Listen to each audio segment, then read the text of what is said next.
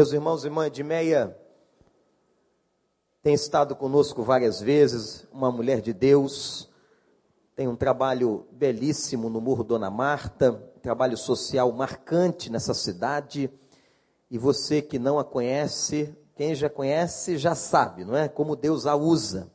E quem não conhece ainda, que você possa abrir seu coração e ter a certeza que Deus vai falar a sua vida. Vamos ouvir o que o Senhor tem para nós na instrumentalidade da sua serva neste momento.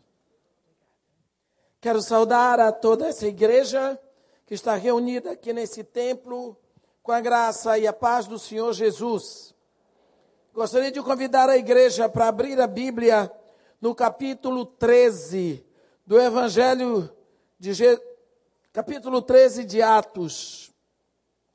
Atos, capítulo 13.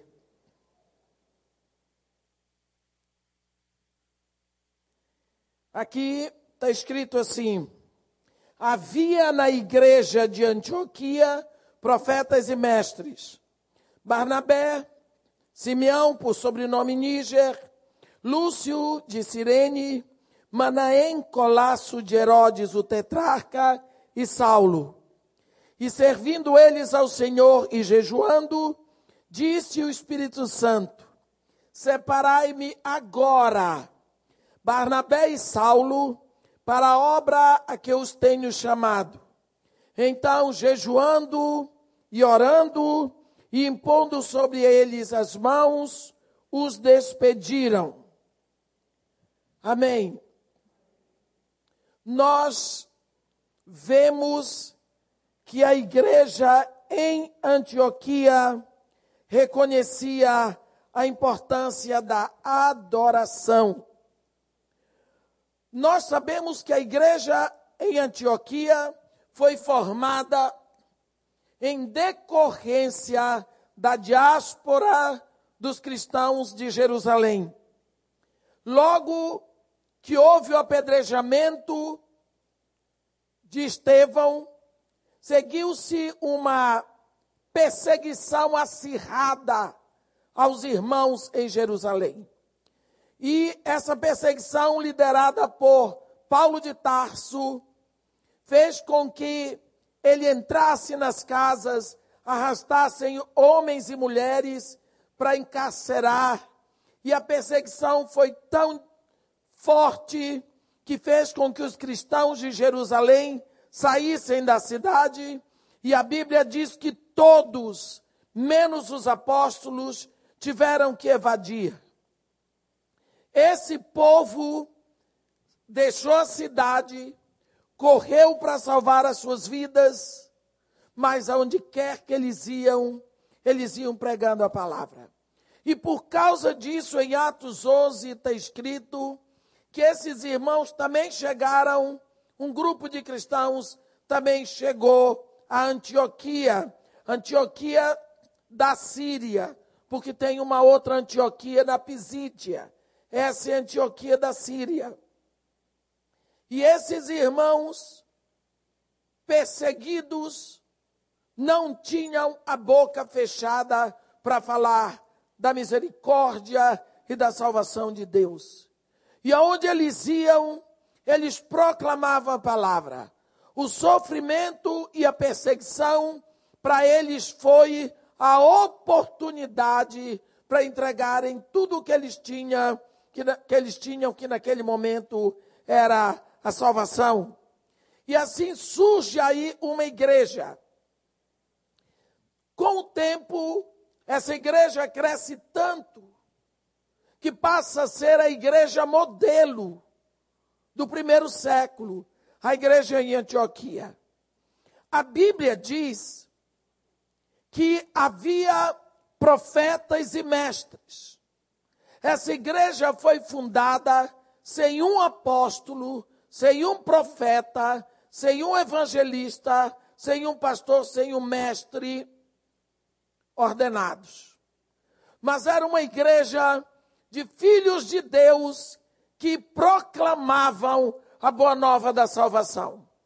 E por isso o grupo foi crescendo e a notícia chegou a Jerusalém e mandaram para lá Barnabé que quando viu a fé e a alegria dos irmãos foi a Tarso buscar Paulo e o trouxe, e os dois então passaram a comandar na liderança da igreja. Mas a essa altura, em Atos 13, já tem profetas e mestres. Uma das coisas que eu quero chamar a atenção agora de manhã é como a liderança dessa igreja se reunia para adorar. Como a liderança dessa igreja tinha um estilo de vida de adoração. Às vezes nós podemos pensar que nós chegamos no culto, nós adoramos, nós pregamos a palavra, nós entregamos o dízimo. Não. O culto é adoração. Todinho. Do momento em que o anjo da igreja, o pastor, entra, o rebanho todo já está sendo levado para um culto a Deus. Esse Deus que nós estamos adorando hoje, ele está sendo adorado desde que existe a eternidade. Nós simplesmente entramos num culto que já começou há trilhões e trilhões de anos. E nós nos unimos nessa adoração, entregamos a nossa adoração, e quando o anjo da igreja diz: Ide em paz, amém, nós vamos nos retirar daquele ambiente, mas a adoração continua. O culto é para entregar. O culto é para entregar a adoração. O culto é adoração desde a primeira oração, desde o primeiro acorde, desde o primeiro hino, entrega de dízimos e ofertas é adoração, anúncio da programação da igreja é adoração, pregação da palavra é adoração. Eu acho engraçado, às vezes, vou pregar numa igreja e o pastor diz assim: agora nós diminuímos a adoração, porque precisamos dar mais tempo para a irmã de meia pregar. Eu digo, Senhor, não leve em consideração o que ele disse, não é de propósito, não é isso que ele quer dizer, ele não quer lhe ofender. A sua palavra não interrompe a adoração.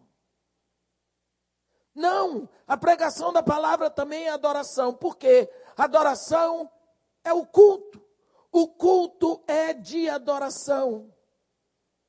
Não sei bem por que em português a palavra é culto, mas quando você olha em inglês é serviço, worship service serviço de adoração.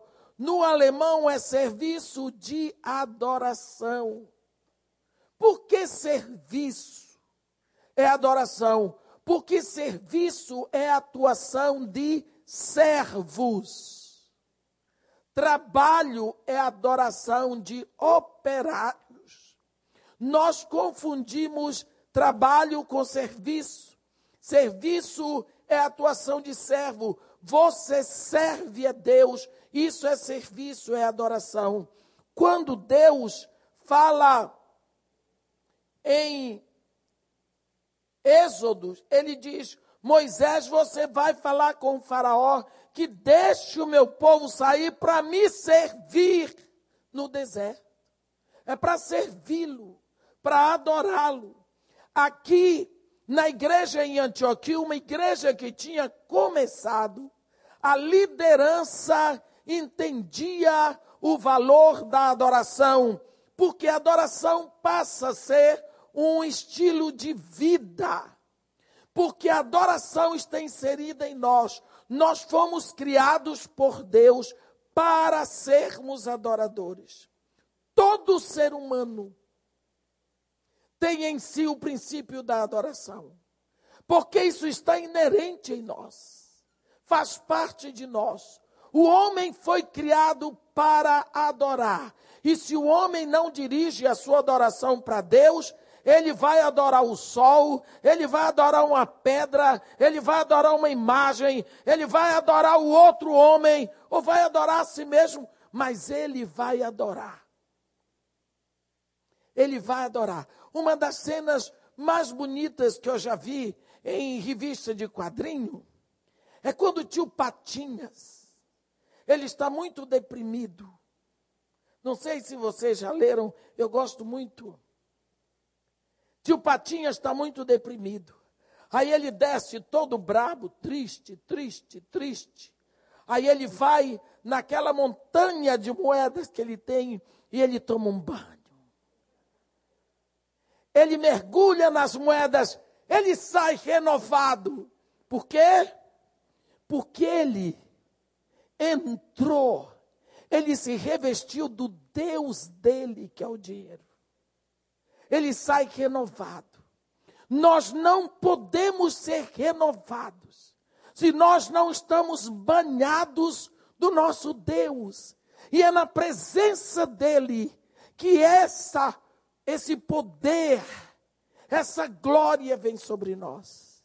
Nós precisamos nos renovar continuamente em Deus, porque dele nós somos feitura. Fomos feitos para adorar.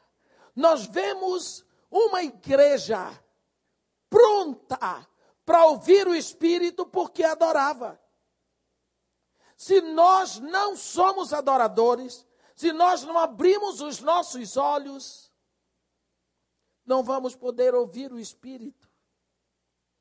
Nesta adoração, enquanto essa turma adorava, porque servia, servir é adorar, e jejuava, o Espírito Santo disse: Eu não sei como foi que ele disse, ninguém sabe, porque quem estava lá já morreu e não deixou escrito. Eu não sei se o Espírito falou pela boca de algum profeta.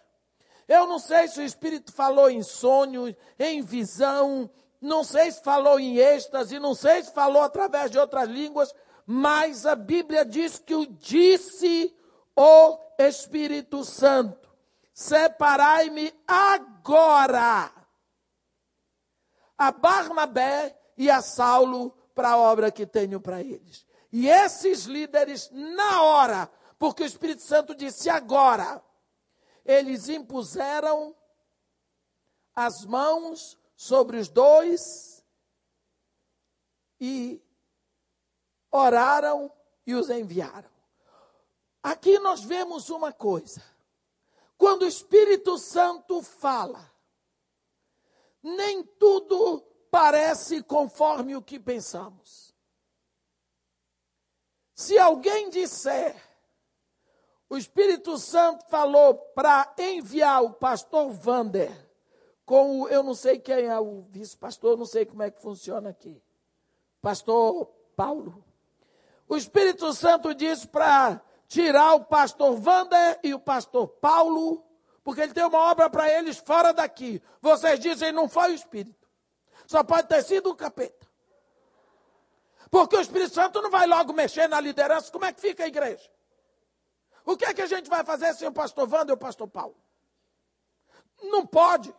Deus trabalha com ordem e decência. Não ia tirar logo os dois estão na cabeça, pois foi o Espírito Santo, ele faz isso.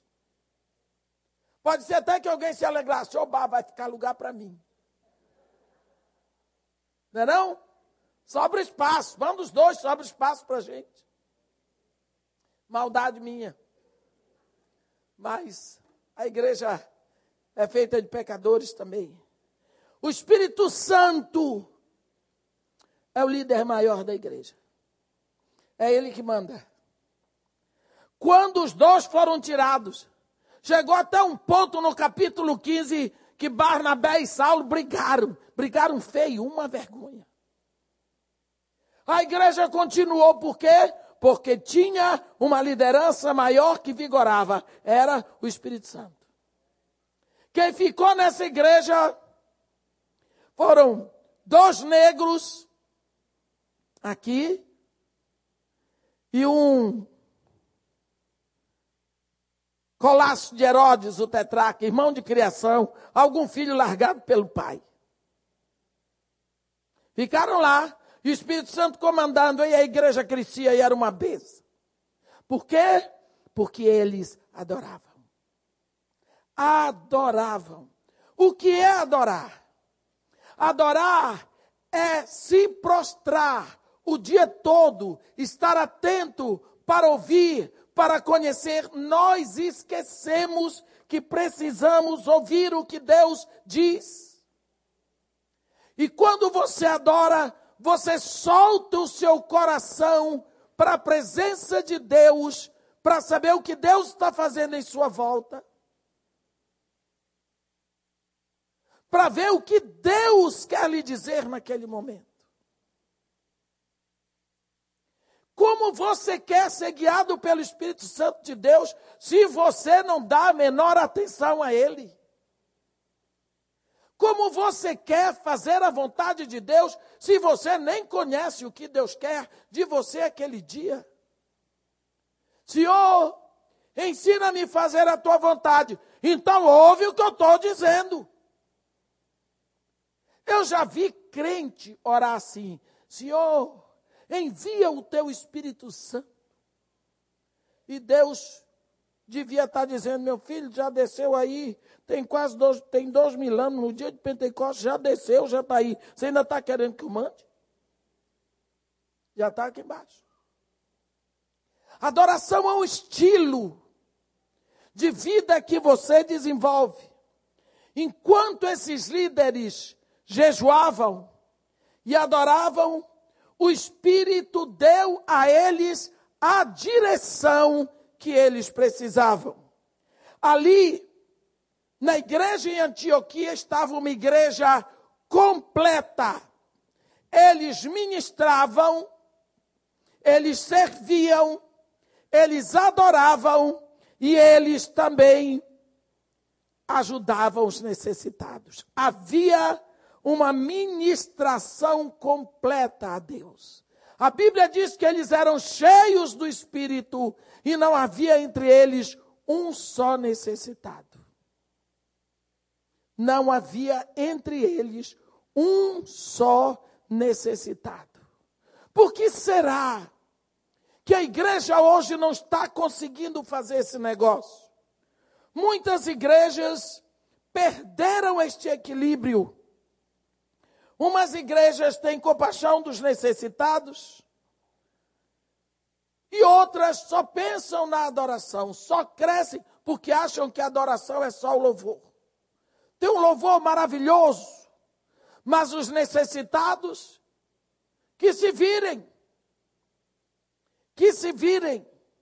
A palavra para nós hoje é que nós devemos adorar a Deus e servi-lo quando adoramos, nós sabemos servir. Porque quando você adora a Deus, você passa a conhecer a Deus. Olha, a adoração é que lhe prepara para um ministério, que lhe prepara para o seu futuro. Se você olhar, Deus, quando quer atingir a sua vida, Ele que vai enviar na hora certa o caminho para você. Eu quero dar um exemplo para você, Davi. De uma hora para outra, o espírito de Deus foi retirado de Saul e um espírito mau se apodera de Saul. E Saul começa a ficar possesso. E não tinha quem aguentasse com o homem quando ele estava possesso. Então os jovens vieram para ele e disseram: Rei, tem que arranjar alguém que toque harpa. Porque quando essa pessoa começar a tocar harpa, o espírito mal vai embora e o senhor fica aliviado. Ele diz: Pois então procurem alguém que toque bem a harpa. Um homem disse para ele: Ó, entre os filhos de Jessé tem um rapaz forte, corajoso, homem de Deus, que toca a harpa. E ele fica com as ovelhas de Jessé lá no deserto. Então Saul mandou dizer para Jessé: "Me manda o teu filho que toca a harpa, aquele que está com as ovelhas." Jessé preparou o jumento, botou pão, botou vinho, sei lá, e mandou o filho. Lá vai Davi com a harpa dele parar na casa de Saul. Saul gostou tanto da presença de Davi que mandou dizer para Jessé: "Vou ficar com o rapaz. Me afeiçoei a ele." A Bíblia diz que Saul o amou. O rei amou o pastor. Preste atenção. Quem é que ia se importar com um pastorzinho de ovelha no deserto? Não devia cheirar bem. Como é que o rei, de uma hora para outra, ia se interessar por um pastorzinho do deserto?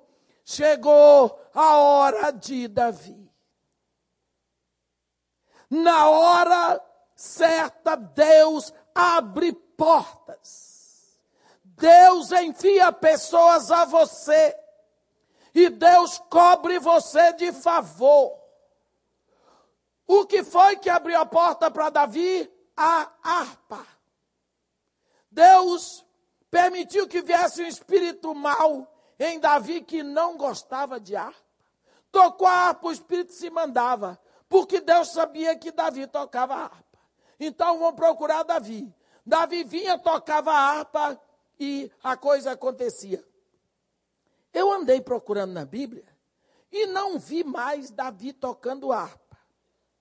Eu sei que Davi compunha salmos, compunha hinos, ele inventava até instrumentos. Mas Davi vai ser conhecido como guerreiro, como rei, mas não como arpista. A harpa foi o caminho que Deus encontrou para levar Davi ao rei Saul. Sabe, eu estudei música desde os quatro anos de idade. Foi o violão com a voz que eu tinha naquela época, que me introduziram no Morro Dona Marta. Porque eu comecei meu ministério tocando e cantando na pracinha ali na rua. E reuni crianças até o dia que o menino faltou e os outros me levaram para dentro da favela. Nunca mais eu peguei no violão, também com essa voz, quem vai cantar? Então a música foi só para eu entrar. Desde quatro anos de idade. Não vou dizer quantos anos são passados, porque são 60. Não é? Só para entrar na favela. Davi, Deus usou a música dele para levar para o palácio. A mim usou para a favela. Eu não vou discutir com Deus.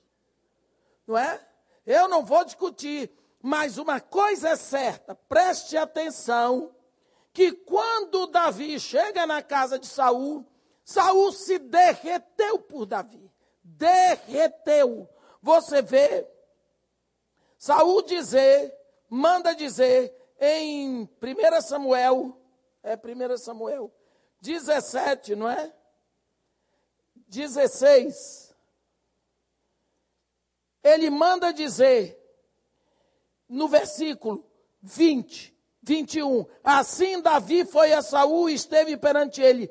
Este o amou muito e o fez seu escudeiro. Saul mandou dizer a Jessé: Deixa estar Davi perante mim, pois me caiu em graça. Você já viu isso?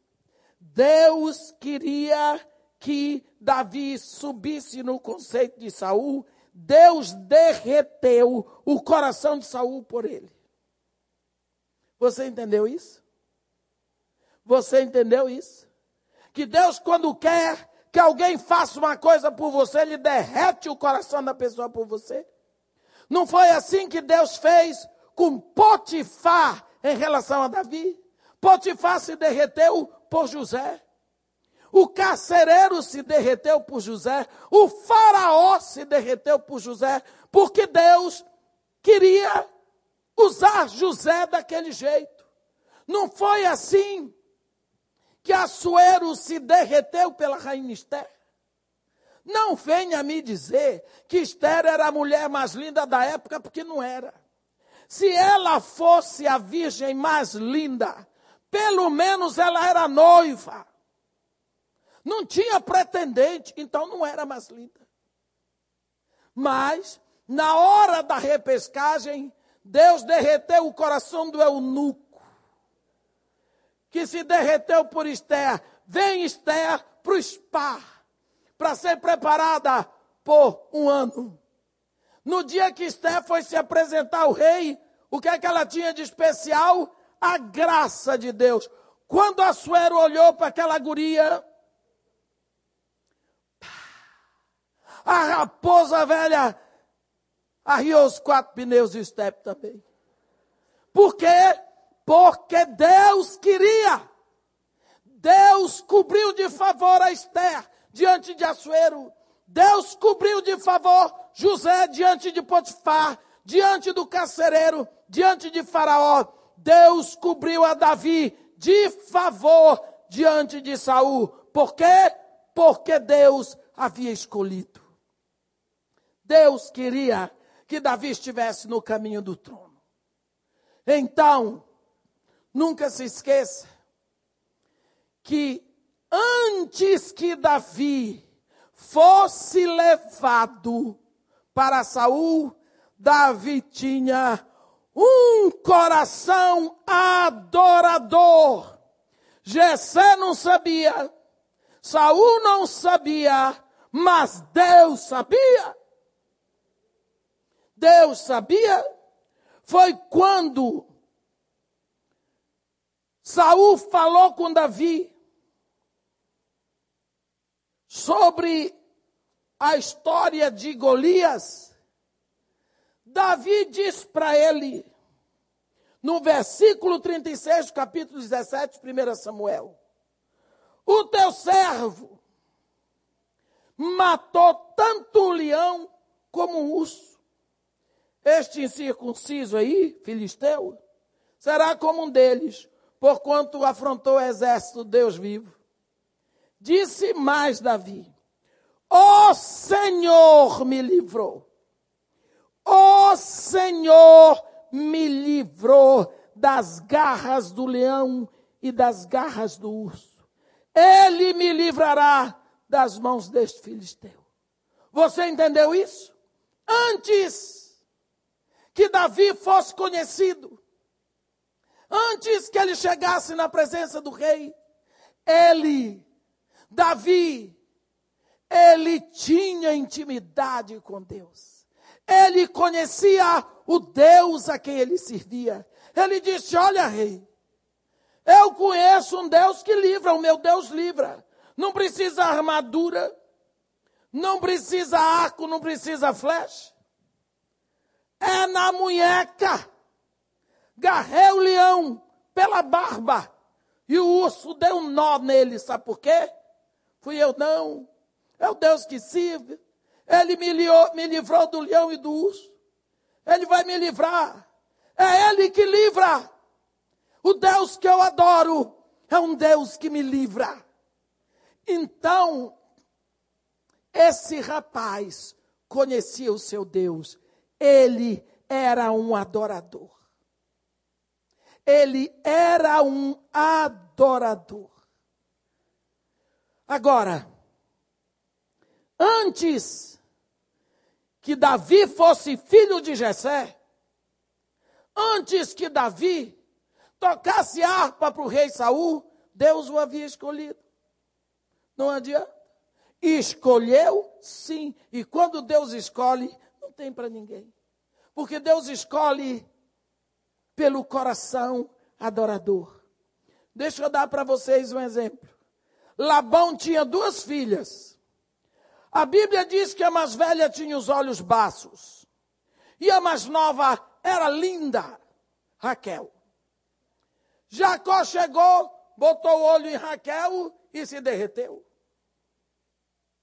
E Lia continuou lá com a miopia dela. Jacó trabalhou sete anos para ter Raquel no dia do casamento. Jacó passou a mais velha de noite. Desculpa, Labão passou a mais velha de noite. E Jacó, que vergonha. Dormiu com a moça a noite toda. Coabitou com a moça sem olhar para o rosto. Não olhou para o rosto. Esquisito, né? Fez lá todas as declarações de amor. Se não olhou para o rosto, como é que ia olhar para o coração? Ele tinha uma riqueza nas mãos dele, mas não olhou. No outro dia brigou que não era aquela que ele queria, queria outra. Labão disse: então, você vai trabalhar mais sete anos, que aqui primeiro desencalha a mais velha, por ordem. Olha, se fosse hoje aqui, eu estava frita assim. Porque eu sou a quarta irmã e última. E as três mais velhas não casaram. Eu não ia ter casado. Mas graças a Deus, começou pela caçula e ficou lá mesmo. Agora, se você olhar, Lia, cada filho dela era um tributo de louvor a Deus. A Bíblia diz: vendo o Senhor que Lia era desprezada, fê-la fecunda. Pronto, acabou. Ao passo que Raquel era estéreo. Acabou. Cada filho de Lia era um tributo de louvor a Deus. Ela sabia que quem dá filho é Deus. Então ela tributava a Deus. Lia era agarradinha com Deus, Raquel não. Resultado, a coisa piorou para Raquel. Lia foi crescendo, foi crescendo e se tornou a única esposa de Jacó. E Jacó foi amando Lia cada vez mais. Por quê? Porque antes de Lia ser filha de Labão, irmã de Raquel, esposa de Jacó, Deus a havia escolhido Deus queria que do ventre dela nascesse Judá, raiz da tribo onde viria o seu filho Jesus.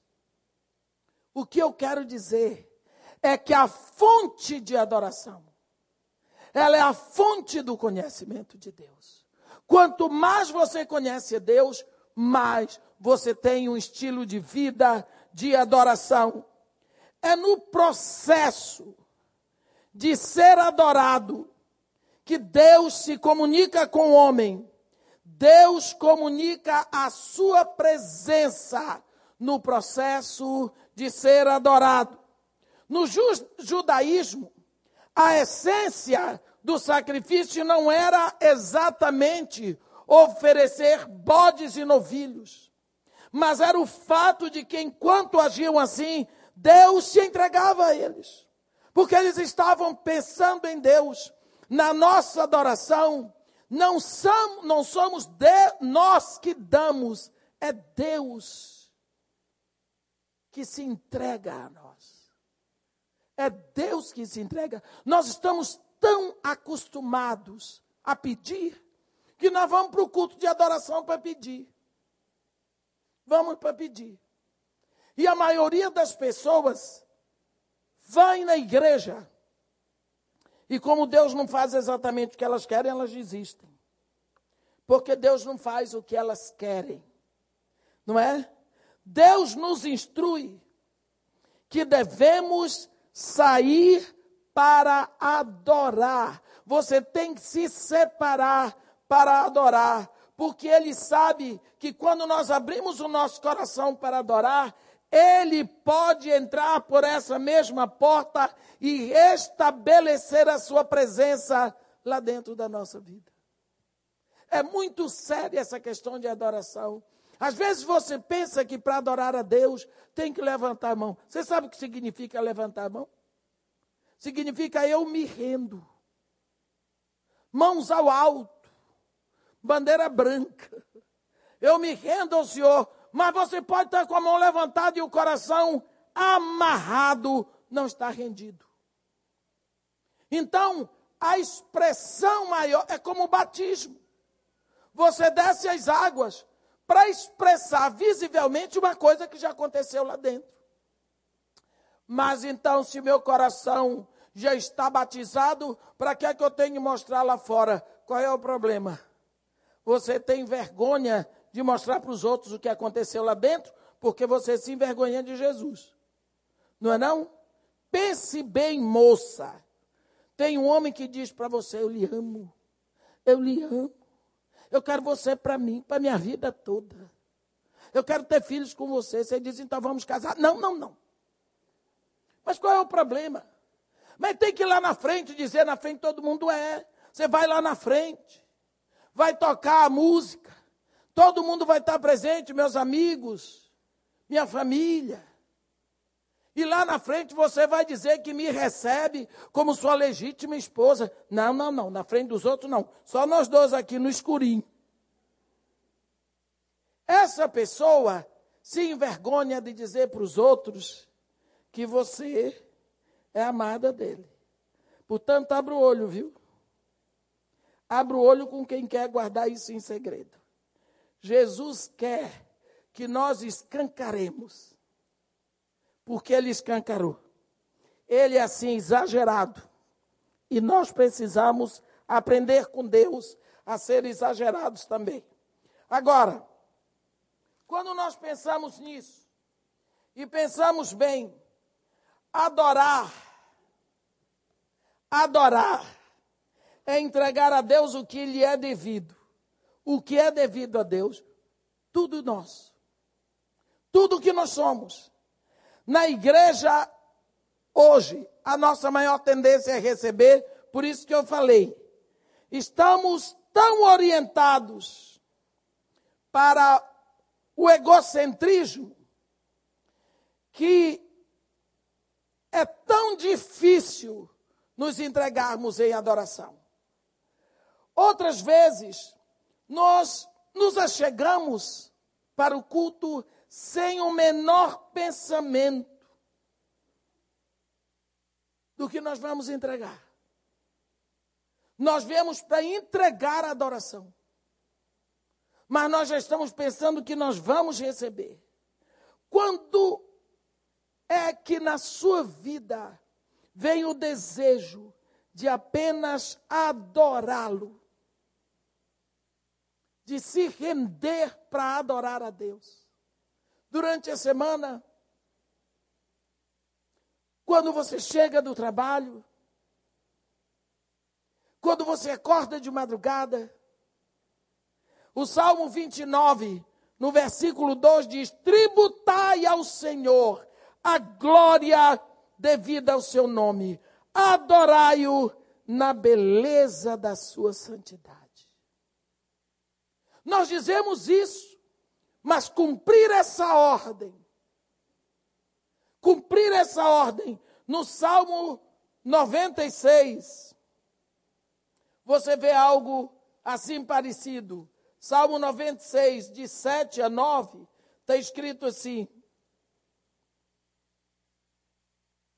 Tributai ao Senhor, ó família dos povos, tributai ao Senhor glória e força Tributai ao Senhor a glória devida ao seu nome. Trazei oferendas e entrai nos seus átrios. Adorai o Senhor na beleza da sua santidade. Tremei diante dele todas as terras. Isso sim é adoração. Não devemos parar de louvar para agradecer, porque agradecer também é adoração. Adoramos a Deus pelo que Ele é, agradecemos pelo que Ele tem feito. O nosso primeiro dever na terra é adorar. Nós dizemos que Davi foi um grande rei, e foi. Mas o maior ministério de Davi foi a profecia. Davi é o maior profeta da adoração no Novo Testamento. Você veja que Davi viveu numa época em que eles chegavam diante de Deus com novilhos, com animais. Naquela época, para você chegar diante da arca, só o sumo sacerdote podia chegar. A arca da aliança no tempo de Saul foi tomada pelos filisteus, ficou 20 anos na casa de homem, Saul nunca foi buscar. Quando Davi senta no trono, ele começa a pensar, porque a arca representa a presença de Deus entronizada entre os querubins. E ele começa a matutar. Eu quero a arca de Deus aqui. A arca, quando foi recebida de volta, ela devia ter sido levada para o tabernáculo de Moisés em Silo. Não foi. O rei não estava nem aí. E Davi começou a pensar. E começou a pensar, e de uma hora ele disse assim: Mas se pode ficar na casa daquele homem, por que não fica na minha casa? Aí ele construiu no fundo da casa dele uma tenda chamada o Tabernáculo de Sião. E ele disse: Vou trazer a arca para cá. E aí ele arrumou um sacerdócio levítico. E aí Davi disse: A arca vai estar tá aqui, a presença de Deus vai estar tá aqui junto de mim, e eu vou adorar de madrugada, de noite, de dia, toda hora. Eu vou estar na presença de Deus e eu vou cantar, e eu vou inventar instrumento para meu Deus, e eu vou compor poemas para Ele, salmos, hinos, tudo para o meu Deus. Que saudade do tempo que eu andava pelas campinas de Belém Efrata, atrás dos meus rebanhos, e eu podia cantar para Ele, tocar, pular, dançar. Agora eu vou ter isso tudo como rei. E Davi preparou tudo. E preparou. E preparou. E quando a arca vem, meus irmãos, Davi não se conteve, ele pulava. Ele pulava. Eu não sabia mais o que aquele homem estava com vontade de dar cambalhota, de tanta alegria. É? Agora preste atenção. Preste atenção ele traz a arca para frente. Então, vai surgir um novo momento na adoração. Sabe qual? Sem cortina de separação. Nada nos separa do trono. Novo Testamento surge uma nova intrepidez na adoração. Os sacerdotes ministram diante da arca, como no Novo Testamento. E por causa disso surge o novo cântico. Surge o novo cântico. Tudo é novo. É a visão profética de Davi para a adoração no Novo Testamento. É o dia todo, todo dia, toda hora você vê que ali era uma tenda. Uma tenda. Uma tenda simples. E é tão interessante que nós vemos no Salmo 76, tem algo que eu gosto muito. Porque se você olhar a diferença do tabernáculo de Davi, que era o tabernáculo de Sião, e o templo de Jerusalém, você vê que o templo era um lugar com muito ouro, muita prata, muita riqueza. E era o templo do Senhor. E no Salmo 76 diz assim: Em Salém, Jerusalém, está o teu tabernáculo, e em Sião a sua morada. Hein? Hein? Por que, que Deus tinha um tabernáculo que estava lá em Jerusalém, mas morava em Sião? Porque em Sião havia a intimidade da adoração, existia a proximidade na adoração. Em Sião havia a entrega, existia a alegria, existia a adoração contínua. O povo, o rei, inventava poemas para Deus, abria o seu coração. Hoje, quando a gente vai na igreja e diz, meus irmãos, vamos criar poemas para Deus, vamos derramar o nosso coração, o povo fica quietinho, porque não tem nada para dizer. Não tem uma palavra nova. Diga uma palavra nova para Deus. O Senhor é meu pastor, nunca me faltará nada. Isso já foi dito. Diga algo novo, seu, crie. Ah, precisa você é uma criação nova de Deus. Você tem que ter uma inspiração nova, não é diferente. Nova. Grite. Mas grito é louvor, depende do grito. Então você vê aqui Davi, ele dizendo, ó, de bois, de novilhos, tu não te agradas. Oferece a Deus sacrifício de louvor. Naquela época, ele diz isso. Ele estava oferecendo boi, ele estava oferecendo novilha, ele estava oferecendo gabriel, está dizendo, eu estou dando porque eu estou no Antigo Testamento, mas não é isso que te agrada não. O que te agrada é o sacrifício dos lábios que confessam o nome do teu filho. Quer dizer, ele foi o homem da adoração no Antigo Testamento que profetizou o nosso louvor de hoje. O primeiro dever na terra que nós temos é a adoração. E nada é mais importante do que adorar. Existe uma necessidade de adorar em cada um de nós. E meu irmão, se não está existindo isso em você, repense a sua vida. Os cristãos nominais, eles vão à igreja domingo e o objetivo deles, eles dizem, é adorar a Deus. Mas eles mantêm a vida separada de Deus a semana todinha. A verdadeira adoração, ela só acontece quando o trono de Deus está no centro do nosso coração.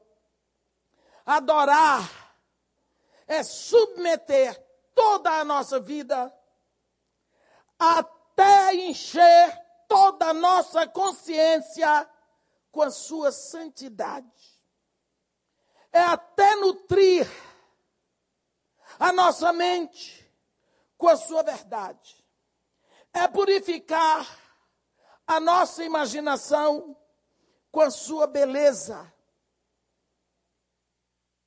Adorar é abrir o nosso coração para receber, para crer no amor de Deus, que Ele diz: Eu, eu te amo.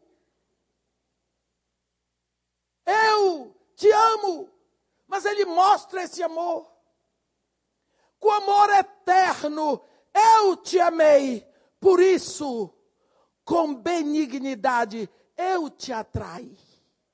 Você sabe o que é um Deus que nos atrai com benignidade? Significa aquele que faz todo o esforço para captar a sua atenção para Ele. Com amor eterno, eu te amei, está escrito em Jeremias 31. Por isso, com benignidade, eu te atraí. É como se Deus estivesse fazendo mesuras para atrair a nossa atenção para Ele. Adorar é render a nossa vontade à proposta de Deus. É tomar todo o nosso ser, espírito, alma e corpo em entrega, em adoração. No encontro de Jesus com a mulher samaritana, nós vemos que a mulher queria uma adoração localizada. Qual é o lugar da adoração? Ele disse: mulher, não é onde adorar, é como adorar. Não é no monte, não é em Jerusalém, é em espírito e em verdade. Onde você estiver. Insistindo sobre lugar de adoração, tanto judeus como samaritanos estavam errados. Quando a presença de Deus é restrita a um lugar, é mais fácil viver no pecado, porque Deus, para aquela pessoa, está confinado a um compartimento. E nós podemos entrar em outros compartimentos e pecar à vontade, praticar o adultério, como aquela mulher estava acostumada. Agora, Jesus derrubou esse conceito da samaritana. Porque havia uma briga entre judeus e samaritanos, onde era o lugar da adoração. Os samaritanos diziam que eram no Monte Gerizim, os judeus diziam que era em Jerusalém. Jesus disse: não é no monte nem em Jerusalém. Deus procura adoradores. E se Deus procura é porque Ele sabe que Ele pode encontrar. A verdadeira adoração remove o trono de Deus de um templo e coloca no coração do homem onde o seu poder, onde a sua vida, a sua santidade pode influenciar toda a vida em cada aspecto do nosso caráter, da nossa natureza. Você pode imaginar quando os cristãos foram é, levados, expulsos, correram de Jerusalém, não tinha mais o templo. Aonde eles iam? Samaria, tinha que adorar. Antioquia, tinha que adorar. Quando Paulo foi com, com Barnabé para Chipre, tinha que adorar. Onde quer que ele estivesse. Por quê? Porque não é no monte nem em Jerusalém. Não é uma adoração localizada, mas é onde você está. Só podemos adorar a Deus em espírito e em verdade quando permitimos que Ele tenha acesso total e completo à nossa vida.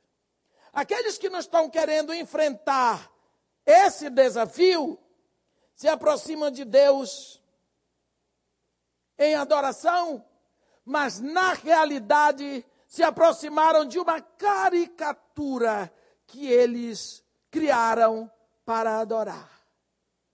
Eu conheci uma senhora muito inteligente. Muito inteligente. Doutorada várias vezes na Itália. E um dia ela me disse assim: Você fundou um projeto no Morro da Ana Marta? Eu disse sim, fundei. Como é o nome do seu projeto? Eu disse Casa de Maria e Marta. Por quê? Eu disse porque é fé e obras. Maria representa a adoração, Marta o serviço. Ela disse: Mas qual é a santa? Eu disse: A santa sou eu.